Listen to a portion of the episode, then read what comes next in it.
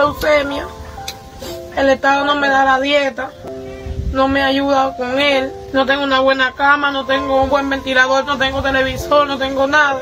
No sé qué tiempo mi niño me, me, puede durar de vida. Y mira las condiciones que yo tengo para él. Imagínate, no puedo cuidarlo bien como él se merece. Bueno, que ha venido todo el mundo. Me hace papel y nada me dicen tienes que esperar y no veo resultado de nada. Mira mi casita como está, de lado, cayéndose. Viene la trabajadora social, hacen papeles y nada. El delegado también viene, que él no puede hacer nada por mí, que tengo que esperar. Dijo que él, lo único que me podía asignar era mi teja. Pero mira las condiciones de esta casa, yo le pongo teja a esto y se me termina de caer. La casa me la tenían que dar de que mi niño está enfermo. Mi niño ya va para tres años con leucemia. Donde quiera que voy es que tengo que esperar, tengo que esperar, tengo que esperar. El fiscal que me estaba atendiendo vino y me dijo que primero tenía que hacer el cambio de dirección para entregarme la, el apartamento en Los Coquitos. Cuando me hicieron el cambio de dirección me dijo que lo único que podía hacer por mí era darme un corte de madera. ¿Qué edad tienen tus hijos? Bueno, la niña tiene cinco años, el varón tiene ocho y el que tiene leucemia tiene dos añitos. ¿Este niñito que tiene leucemia lo están atendiendo? ¿Cuál es el tratamiento que tiene? Bueno, esos son quimioterapias que le ponen en vena porque él tiene leucemia en la sangre. Hace dos añitos que tiene la leucemia. ¿Tienes alguna cota que te dan específica para el niñito de No, si yo no tengo libreta y no me da, yo no cojo mandado, yo no cojo dieta, yo no cojo nada. Bueno, la canastilla todavía yo voy a parir al final de este mes y tampoco me la están dando. Ya tengo, ya el lunes, ahora mañana cumplo las 40 semanas. Si tú tienes cota de comida, ¿qué desayunas, qué almuerzas, qué comes? Bueno, con el, con el dinero que me, me están dando por los niños, yo compro hasta donde me dé y ya cuando eso, un vez la vecina me da algo y así, porque imagínate, yo no tengo familia aquí tampoco. Mira lo que me estoy almorzando, porque la carne de puerco está cara, el huevo está a 8 pesos, imagínate tú, la carne de, puerco está a 100 pesos, está a 120. Y yo no tengo posibilidad para comprarla, mira lo que estoy comiendo. Ella están vendiendo el arroz a 21 pesos. Imagínate tú, y yo no tengo marido, no nada. Cuando no puedo, no tengo los 21 pesos para comprarlo, no puedo comer. ¿Tus hijos en estos momentos dónde se encuentran? ¿Dónde están ahora? Acá es mi mamá porque yo tengo miedo que todo le caiga arriba, mira las condiciones que yo vivo. Mi mamá cuando me lo trae porque yo lo vea no lo puedo entrar aquí, esto traquea todos los días desde el mundo, me da miedo. No tienen ropa, no tienen zapatos, no tienen medicamentos. Todo el que esté mirando este video, por favor que me ayude. Yo tengo tres niños, estoy preñada. Estoy sola, no tengo familia. Imagínate que yo tengo un niño con leucemia. El Estado no me da la dieta, no me ayuda con él. Yo no sé el tiempo que mi niño me dure. Y mira las condiciones que yo tengo para él. Imagínate, no puedo cuidarlo bien como él se merece. No tengo una buena cama, no tengo un buen ventilador para él, no tengo televisor, no tengo nada. Y esperando por el Estado este que me ayude. No sé qué tiempo mi niño me, me puede durar de vida porque mi niño tiene leucemia, está chiquito, yo no tengo condiciones, imagínate tú.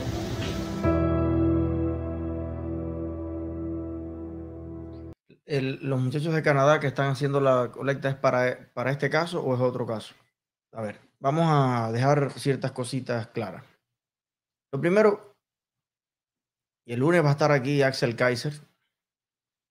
Axel Kaiser nos va a dar una hora completa el lunes y yo voy a empezar mostrándole a Axel Kaiser este video para que él pueda explicar cómo se llega a este punto, ¿no?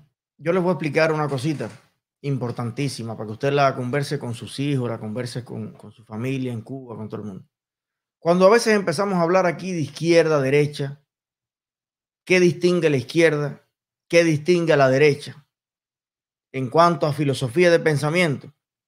Hay personas que hasta se molestan y, y, se ponen como bravos porque uno aborda esos temas, pero aquí está el resultado de la diferencia de un pensamiento u otro.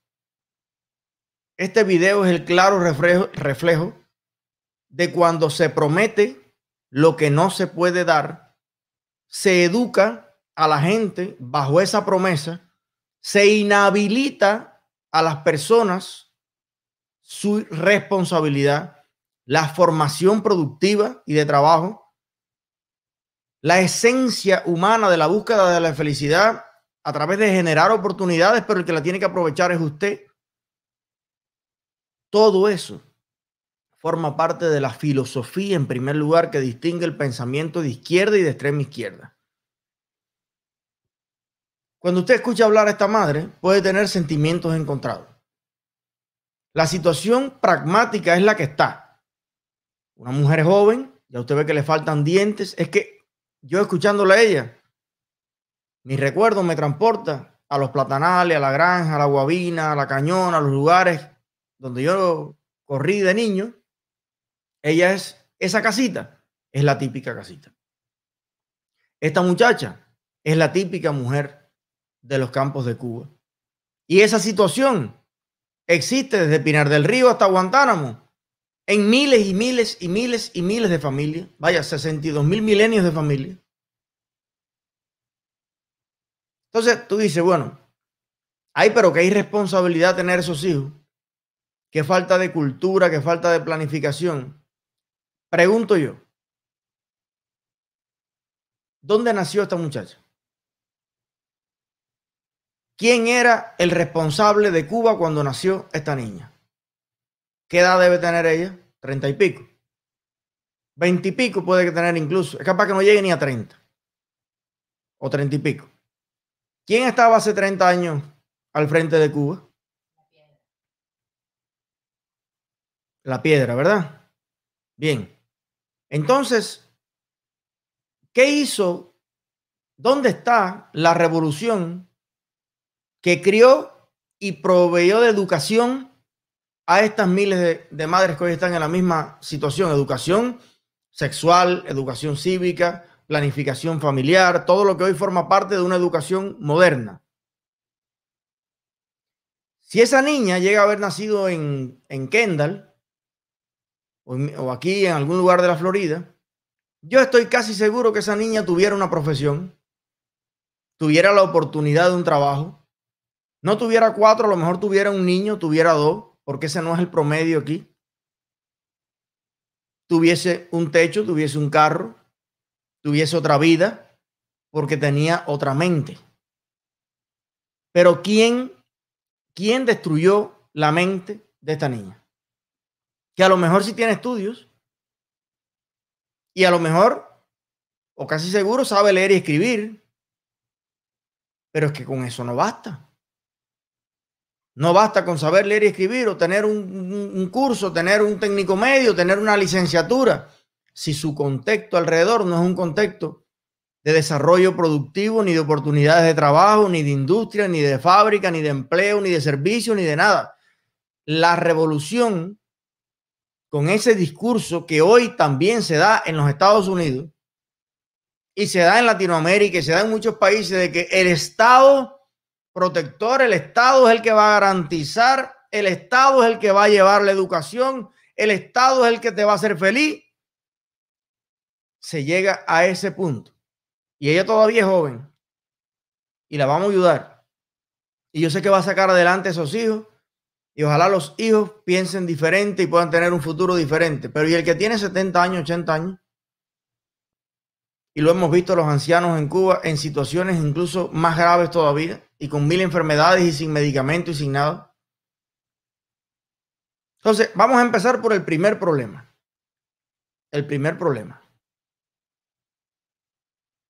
La educación, que la provee la revolución. ¿La revolución está educando correctamente a los jóvenes cubanos? La revolución está inspirando y proporcionando oportunidades a los jóvenes cubanos para salir adelante y no llegar a esa situación? No. La revolución le sigue diciendo, patria o muerte, venceremos, pero no vencieron, aquí perdieron. Pero no perdió Canel. Canel dice, venceremos, pero, pero si ya aquí perdieron la batalla, en cualquier momento muere ese niño con leucemia de dos años y entonces, ¿cuál es la victoria ahí? ¿Cuál es la victoria? Raúl Torre. ¿Cuál es la victoria? Raúl Torre va a arrancar el carro y va a ir a visitar a esta familia y a todas las miles de familias en Cuba que están en la misma situación por culpa de esa revolución que él defiende. Yo tengo amigos aquí que, que tienen niños con leucemia, al menos tres. Personas he conocido que tienen niños con leucemia en los Estados Unidos. Señores, si nos da tiempo a poner el link al final, ojalá saliera aquí un padre que su hijo tenga desgraciadamente esa enfermedad para que ustedes vean en el capitalismo malo, cruel, brutal, que no le interesa el ser humano, que los niños, que da. El día en que los cubanos sepan las oportunidades, los tratamientos, los cuidados, las ayudas que tiene un niño con leucemia en los Estados Unidos, hasta ese día van a defender la revolución. Pero es el primer país de la economía del mundo. ¿Y por qué será? ¿Quién hace la economía en Estados Unidos? ¿El gobierno? La economía en los Estados Unidos la hacemos las personas. Y si un año no hacemos lo correcto, al año que viene estamos jodidos. Aquí la economía se hace todos los días, se hace cada segundo. Y la hacemos nosotros. Entonces, si tú quieres tener la economía como la de Estados Unidos, o la de Europa, o la de cualquier país decente por ahí, para poder asistir mejor a los niños con leucemia, déjanos trabajar. Suéltanos. No nos decomisen más, no abusen más del pueblo, no nos encarcelen más, no nos persigan más por querer mejorar las cosas. Deja al pueblo que sea libre y que sea próspero para poder tener mejor recurso y atender a los niños. Entonces es un ciclo, el, el, ratón que se muerde la cola. No nos deja producir. Como no nos producimos, no tenemos dinero. Como no tenemos dinero, no tenemos una atención de salud de calidad, ni una educación, ni una carretera, ni una vivienda, ni un nada. Entonces, ¿cómo resolvemos el problema? No con que se caiga el embargo. Pero si el embargo te vende todo el pollo que tú quieres comprar y no hay pollo en Cuba. Y además Cuba ha estado mala siempre, lo que ha estado a veces menos mala cuando otro país nos los ha regalado todo, como hacía la Unión Soviética, aunque ellos se estaban muriendo de hambre, como Cuba regalaba para Bolivia televisores cuando la gente no tenía televisor, pero de nuestros propios esfuerzos, después del 59 no hemos vivido nunca, que es como hay que vivir. Entonces, esta persona y su contexto y su vida es la muestra clara y fehaciente del fracaso de la revolución. En educación, en industria, en cultura, en atención a los niños, en atención a las mujeres, en todo. En todo. Yo conozco una mujer como ella que cruzó la frontera con dos niños en los brazos, dos niños con enfermedades mentales. Llegando a los Estados Unidos empezó el proceso, el paquil, el payá, el, el, el, el trabajador social a trabajar, qué sé yo, y en un tiempo que yo creo que fue menos de un año, bueno, llegando ya tenía comida garantizada. Techo, lugar donde estar, lugar donde estar protegido y atención médica. Yo los visité en el hospital. Ahora le asignaron una vivienda de tres o cuatro cuartos, porque además los niños no pueden estar juntos por la edad y qué sé yo, un casón. Andan en el carro con una trabajadora social arriba atendiendo a los niños para que no le falte de nada. Y además porque a veces también, no es el caso, pero los padres son un poco irresponsables y es la trabajadora social la que está echando ojitos para que todo vaya como tiene que ir. Y aquello es terapia por aquí, tratamiento por allá, visita a los delfines y a los, y a los, y a los camellos y a los ponis y a esto y a lo otro y programas y asociaciones y de todo que no hayan donde meter la comida que le dan en la libertad, en la democracia, en el capitalismo. Entonces, ¿qué carajo es lo que estamos defendiendo? Bueno, yo no. Pero los cuatro gatos que quedan todavía gritando que revolución y que continuidad y que socialismo, ¿qué es lo que están defendiendo? Entonces, evidentemente, lo, único que puede sacar a esta mujer de, ese profundo subdesarrollo es un cambio de sistema. que por un tiempo determinado se haga cargo de la familia, de los niños, ya se supere, trabaje, estudie, coja conciencia, aprenda lo que es un anticonceptivo, pim pam, pim pam, y todavía tiene a lo mejor dos tercios de su vida para vivirla con libertad, con autonomía, con responsabilidad y con prosperidad. Ahora, también no se puede uno todo el tiempo irse a juzgar la muchacha, ¿no? No, porque el tema es que tiene otro hijo. Mira, yo te voy a decir una cosa. Yo conocí varios casos así. Y yo te voy a hablar aquí con una claridad tremenda. Si esa mujer,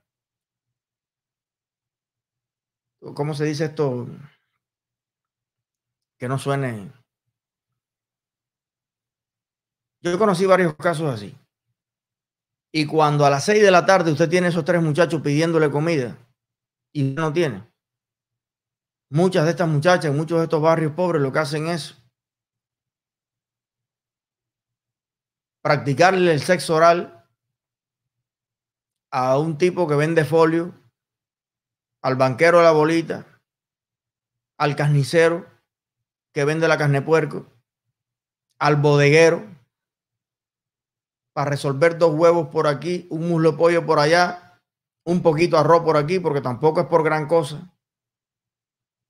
No es la prostituta profesional que puede ser doctora en el capitalismo y puede pedir un Loan y graduarse en ingeniería, pero dice, no, yo tengo el cuerpo bonito y yo quiero vivir de esto consciente y adultamente, me da la gana de hacer esto, o de bailar ligerita ropa y se hay lugares que se sindicalizan y todo. En Cuba, antes del 59, también se podía hacer. Y prestan servicio. No. En Cuba, gran parte de las mujeres que se prostituyen lo hacen literalmente por necesidad. Yo no estoy diciendo que este sea el caso, ya no estoy hablando de la señora. Yo no sé cómo ella come. Pero lo que quiero decir es que en este proceso también viene el tipo borracho y no sé qué, y que no se quiere poner el condón y qué tal. Y entonces, bueno, pero no me le eches adentro. No, no te preocupes, que yo a... Y sale preñada la mujer. Pero ¿cómo tú? ¿Pero cómo vas a tener otro hijo, mi hija de mi vida? Sí, eh, yo entiendo que, que, que decir eso puede resultar más sencillo que cumplirlo. Porque también está esa mujer, madre desesperada o sea, yo por eso me he leído como tres veces el artículo de Gloria Álvarez que decía, el mejor enemigo de la, el mejor amigo de la mujer en el mundo se llama el capitalismo. Es el que realmente le ha dado un poder increíble o le ha respetado esa libertad. Aquí la mujer no tiene que depender de un hombre si de verdad tiene el carácter y tiene la fortaleza, no tiene que depender de nadie. Oportunidades sobran. Yo conozco muchos amigos míos que dependen de la mujer. Ahora, llega el tipo y le dice a esa madre ahora mismo, tú te imaginas las condiciones que está esa madre con un hijo enfermo y no le puede comprar ni los medicamentos, como han subido los precios en Cuba. Y llega un tipo también que la ve porque ella, ella no es fea, una muchacha graciosa, una mulatica, sin esa barriga. Imagínense, a lo mejor ahí tiene su, su cosita y llega un tipo y la ve y dice, oh, esto es presa fácil y se sienta con ella en el parque. Mami, yo te voy a cuidar, oye, no te va a faltar nada. Si yo, yo cobro ahí en el camión ese que tira pasaje para allá, para, para las tunas.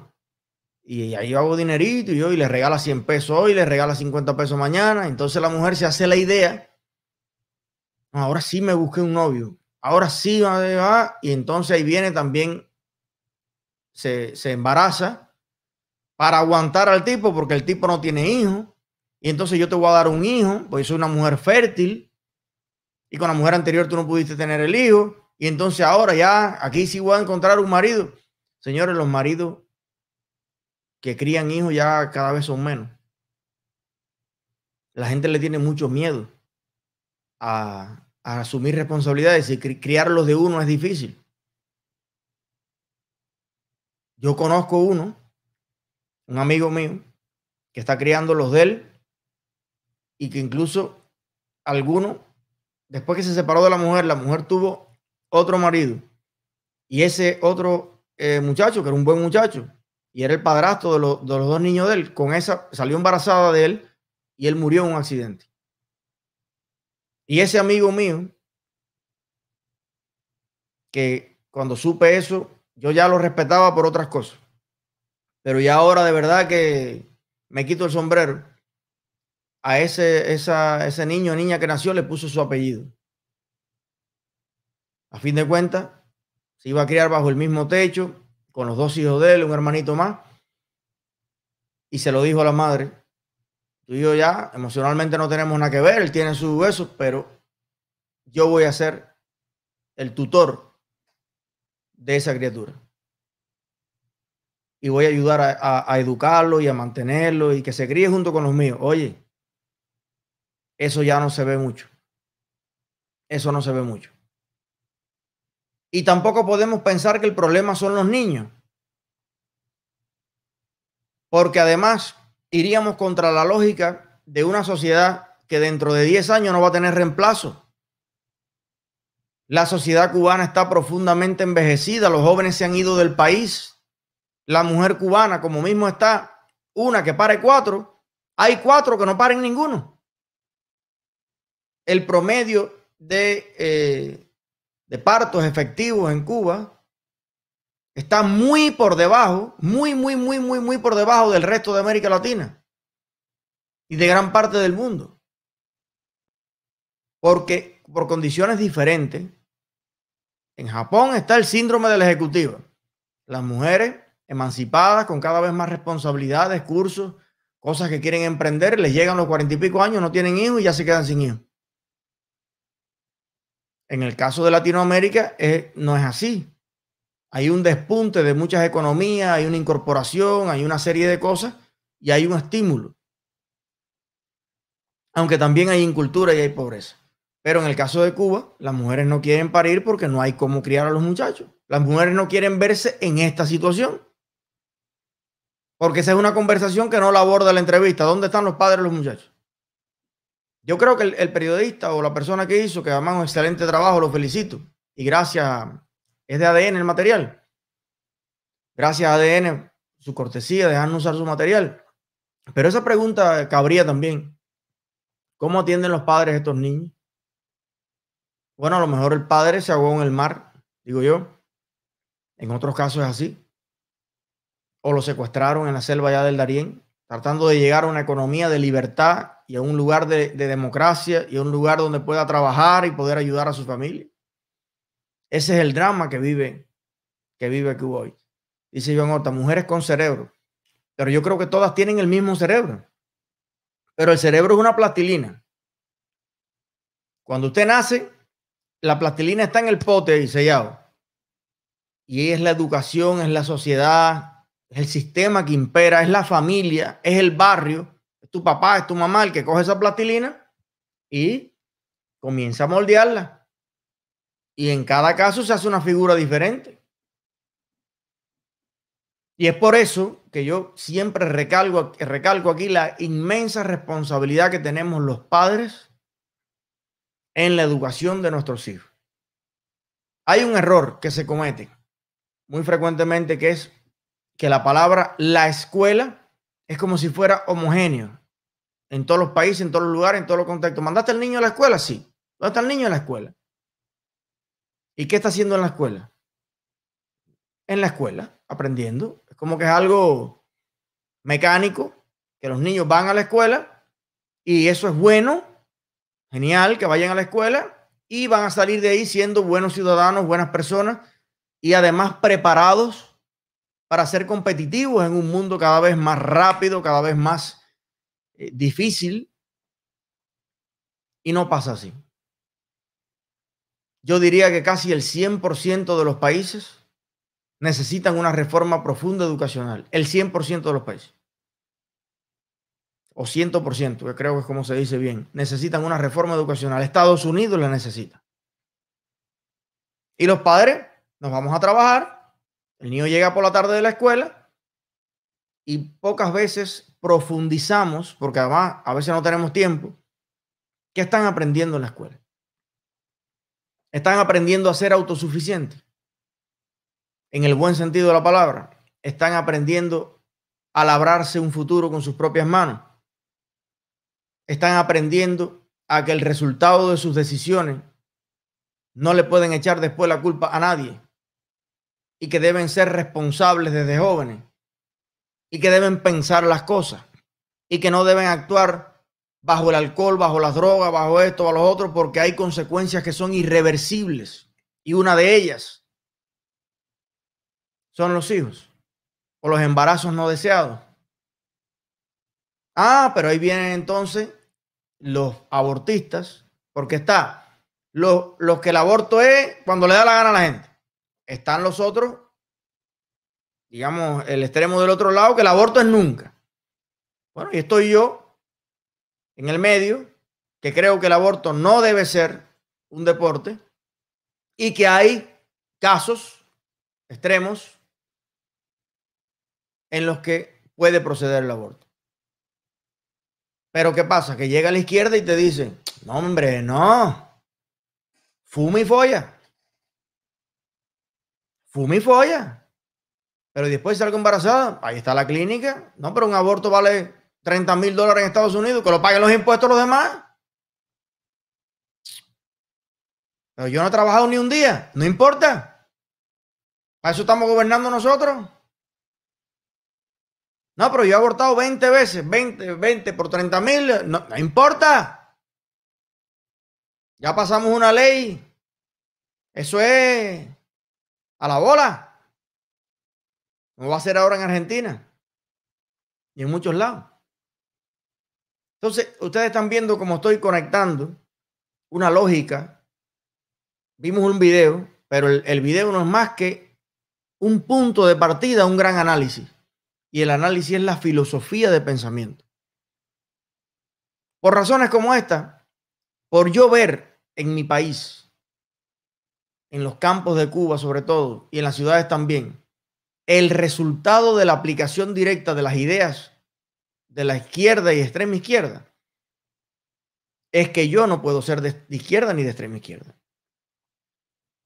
En cualquier cosa que yo te diga, yo voy a ser del centro para adelante y en general de derecha. Puedo acercarme un poquito al centro en algún debate, pero en general soy de derecha. ¿Por qué? Porque yo pongo por encima de todo la responsabilidad individual de cada persona. Porque yo no creo en un sistema de un Estado paternalista grande que se encarga de las cosas. Yo creo en la libertad plena y absoluta de los individuos para hacer todo el bien que se puede hacer y en primer lugar hacerse el bien a sí mismos a partir de una educación que los hace responsables de su vida y que los enseña a tomar decisiones basado en las consecuencias que pueden tener las decisiones, tanto positivas como negativas. Y esa es una filosofía de derecha, del libre mercado, de respetar la propiedad, el trabajo, el patrimonio, de cada familia, de cada ser humano, respetar ese apellido, lo que yo le transmití a los hijos, lo que le dejé cuando me fui, y que la sociedad respete esa obra familiar que llevamos a cabo. No es que el Estado venga ahora y entonces yo hice una casa para mis hijos y venga el Estado y diga 50% de impuesto a la hora de yo transmitirle de que mi hijo herede la casa o el edificio o el negocio que yo fundé. ¿Quién piña es el Estado? para querer, como en España y en otros lugares, quedarse hasta con el 70% del patrimonio de una transmisión hereditaria. Si ese edificio no estaba, eso era un cañaveral o eso era marabú y me costó 40 años de esfuerzo construir ese patrimonio para mi familia. ¿Quién piña es Pablo Iglesias? ¿Quién piña es la mujer de Pablo Iglesias? Dos vagos de, de porquería que cuando único han visto dinero en su cuenta fue cuando se los pagó Maduro para que asesoraran a Venezuela en, en un sistema económico que mira cómo está. Entonces, por supuesto, tengo que ser de derecha y tengo que votarle siempre a candidatos que vayan hacia más libertad, menos Estado, menos impuestos. Menos Estado no significa que el Estado funcione más, peor. Ese es, un, ese es un concepto equivocado también cuando nosotros, los que simpatizamos con una filosofía más liberal, yo creo que el Estado tiene que tener funciones. Yo me he imaginado ciertas cosas que hace el Estado eh, que no las maneje el Estado y no, y no creo que funcionarían mejor. Ahora, pero que el Estado sea mínimo y que el Estado sea eficiente, que el Estado sea bien auditado, que los políticos respondan directamente a los ciudadanos eso no hace que el Estado funcione peor. Eso hace que el Estado funcione mejor. Darle más dinero al Estado por darle, toma dinero, toma dinero, toma dinero para que contrate más cuadros y más funcionarios y más burocracia para todo. Interfiera entre las personas y sus proyectos lleno de burocracia. Eso no hace que el Estado funcione mejor. Hay estados multimillonarios que funcionan pésimo, nada funciona. Y hay estados más pequeños, con países que los impuestos son más pequeños, que dejan respirar más a la gente, a la empresa, a la generación de empleo. Y el Estado funciona muchísimo mejor. Yo no quiero una sociedad donde el Estado esté metido en el plato de comida todos los días. Ni en la mesa, ni en mi cama, ni en mi cuarto. Yo quiero hacer lo que me dé la gana mientras yo no afecte el derecho de ninguna otra persona.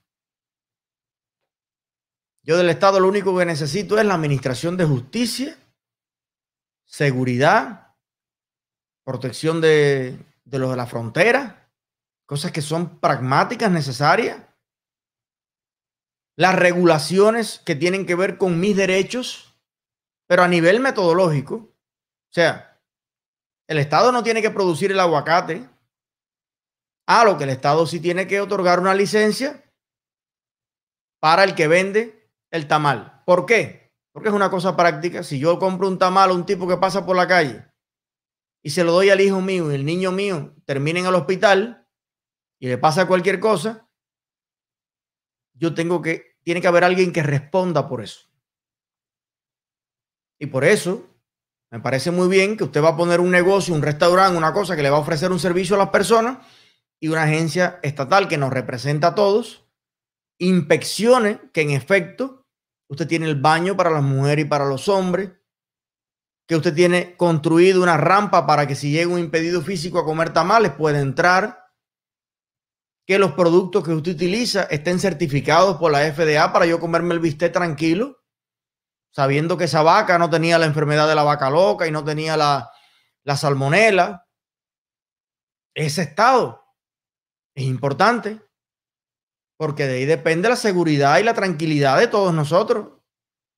Me parece muy bien. Si no existiera eso, bueno, llega un tipo, se encuentra un pedazo de carne botado y te lo fríe, te lo vende y te lo pone allí y no se hace responsable. O usted no tiene cómo determinar que ese fue el problema. Entonces, cierto estado siempre va a ser necesario, siempre que se vive en comunidad va a hacer falta cierto nivel de coordinación pública. Pero lo que te plantea la izquierda es que todo, todo lo tiene que supeditar el Estado. El aborto, eh, la escuela, eh, todo lo que te puedas pensar en la vida pasa por el Estado. Y ocurre si el Estado quiere, y como el Estado quiere, y como el Estado te lo puede proveer. Y así vamos como vamos en América Latina, en Cuba, en Venezuela y en muchos lados. Por eso esa filosofía. Y además no le puedes exigir nada. Que es lo que más me molesta a mí de las personas que son estatistas. Es lo que más me molesta. Yo voy a Policlínico en Cuba, no hay ni cuero y agradece que te estamos dando la salud. ¿Quién piña te dijo a ti que tú me estás dando nada a mí? ¿Quién paga el salario de todos esos médicos? ¿Quién paga la, porquería de instalaciones que hay aquí? El pueblo de Cuba con su sudor. Entonces usted a mí no me está regalando absolutamente nada. Usted está, me está privando de mi derecho a tener una salud de calidad, una salud pública, donde esté la aguja, donde esté el reactivo, donde esté la placa y donde esté lo que yo necesito para yo prever y coger a tiempo lo que yo tenga y no morirme porque después nadie me va a retribuir después que esté muerto, ni a mí ni a mi familia. Entonces, por eso yo no puedo estar a favor de que se elimine la salud privada. No, porque si yo puedo destinar un por ciento de mi salario en vez de dárselo al Estado para que me provee salud, se lo doy un seguro. Se lo pago a un hospital directamente, se lo pago a una institución médica directamente para que me atienda si a fin de cuentas la salud pública no es más que darle ese mismo o más dinero al Estado para que luego el Estado entonces lo asigne y me den la salud. Pero a veces el Estado se lo roba. A veces el Estado lo dilapida. A veces el Estado se corrompe y entonces ni le llega al médico, ni le llega al hospital y por supuesto la atención que yo recibo de haber, después de haber abonado al Estado todo mi dinero prácticamente, como en Cuba, durante décadas, es una porquería de la salud. Y lo está viendo esa señora. Porque aunque no lo crean, seguimos hablando del mismo video. ¿Dónde están los padres de esa niña? Ahora tú le preguntas, el padre fue machetero, la zafra del 70, cortó un millón de arroba. La madre federada ha participado en 70 mil actos a nivel nacional, ha recogido materia prima, eh, ha sido eh, vanguardia y ha trabajado toda su vida. Y ahora su nieto no tiene un tratamiento adecuado, no tiene una alimentación adecuada y, y tiene leucemia. Y miren las condiciones en las que viven.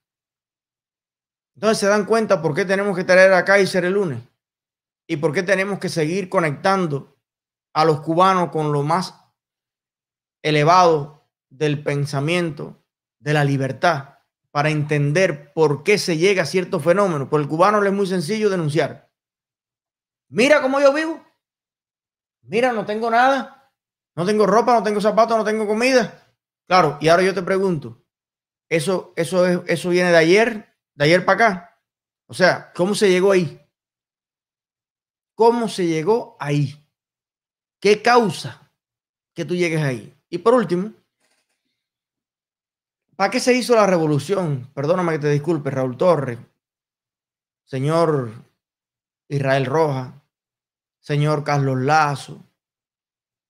La situación que derivó en que un grupo de cubanos se alzaran y mataran una pile gente y acabaran con medio país no era esta que vimos en el video. La justificación que Fidel le dio a todos los cubanos que mató para hacer su revolución no era que había personas viviendo en estas condiciones, en esos ranchitos, en esos bohíos como en el resto de América Latina, donde también ellos llevaron revoluciones para intentar solucionar ese problema, según dicen. Porque este es el problema que ellos dicen que, imagínate tú, si se acaba la revolución, vamos a la pobreza que nos toca es la de América Latina. Pero si esta es la pobreza de América Latina. La diferencia es que en América Latina esa misma madre tiene un celular, como los he visto yo, que suba a los cerros, la gente vive en casitas parecidas a esas y el pantalla plana toca de una esquina a la otra. Y tienen conexión a internet. Y caminan dos cuadras y tienen wifi free en el parque. Y cada dos o tres días pasa la iglesia por allí y reparte comida y donaciones. Ah, hay otros problemas también, y hay violencia, y hay marginalidad, y hay delincuencia. Pero señores, esa era la razón por la cual, según ellos, hicieron la revolución para que ningún cubano quedara desamparado. Y, que estamos viendo aquí una mujer amparada. Qué desgracia sería dentro de dos o tres días dar la noticia de que se le cayó la casita a la mujer. Como se le cayó hace poco a unos ancianos y los mató ahí adentro. Como se le cayó el balcón encima a las tres niñas en La Habana. Como se le cae el edificio en la cabeza a tanta gente. Y dice Díaz Canel que vamos a ganar. Vamos viento en popa, ¿no? Irán a ganar los que queden vivos, porque ya los que se jodieron, yo no creo que vayan a ganar nada esas familias, ¿no? Hablando de eso, eh, yo me inspiro a veces con, esto, con estos temas, porque yo creo que e, estos análisis es lo que realmente hace falta escuchar.